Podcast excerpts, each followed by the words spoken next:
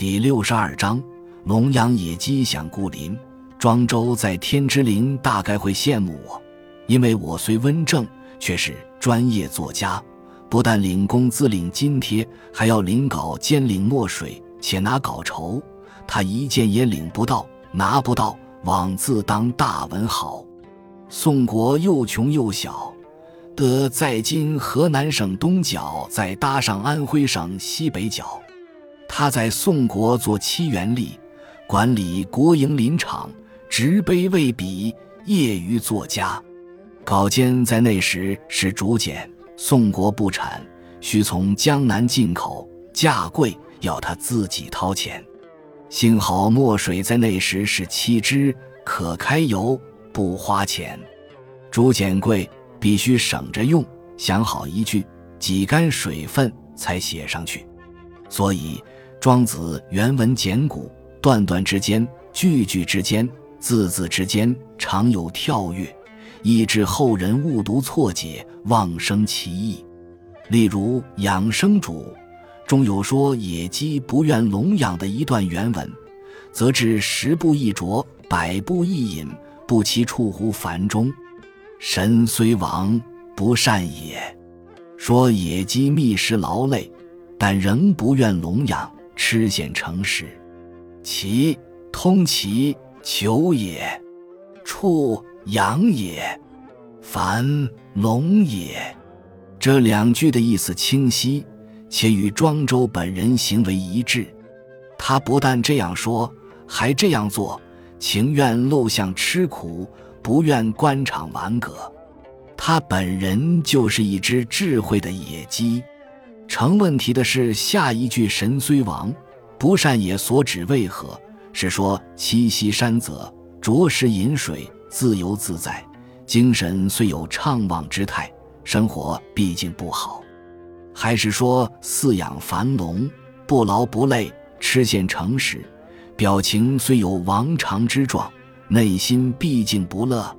郭象注、成玄英书皆主前一说。我取后一说，引起误读错解，皆因行文跳跃。这下句若补上四个字，变成“处乎凡中，神虽亡，不善也”就好了。庄周或出于省竹简之故，让上句结尾的“处乎凡中”兼领下句做了开头。果如此，穷作家简省的未免太可笑了。庄周以天为真，以人为伪。何谓天？他说：“牛马四足谓之天。”何谓人？他说：“骆马手穿牛鼻谓之人。”他认为天真便是善，人伪便是恶。所以野鸡栖息山泽，十步一啄，百步一饮，觅食劳累，正是天真是善。一旦笼养，虽然作王常壮，但是内心不乐，也就不善了。神虽亡的神乃表情，非精神。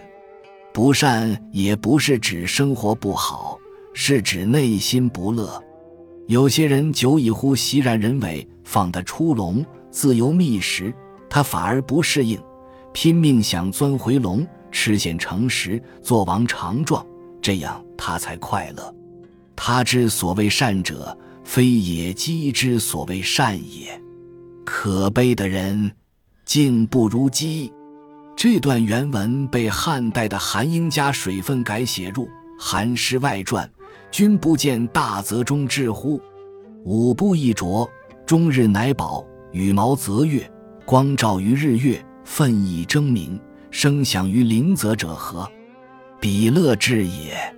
元至之群苍中，常着粮粟，不但食而饱，然独羽毛憔悴，志气以下，低头不鸣。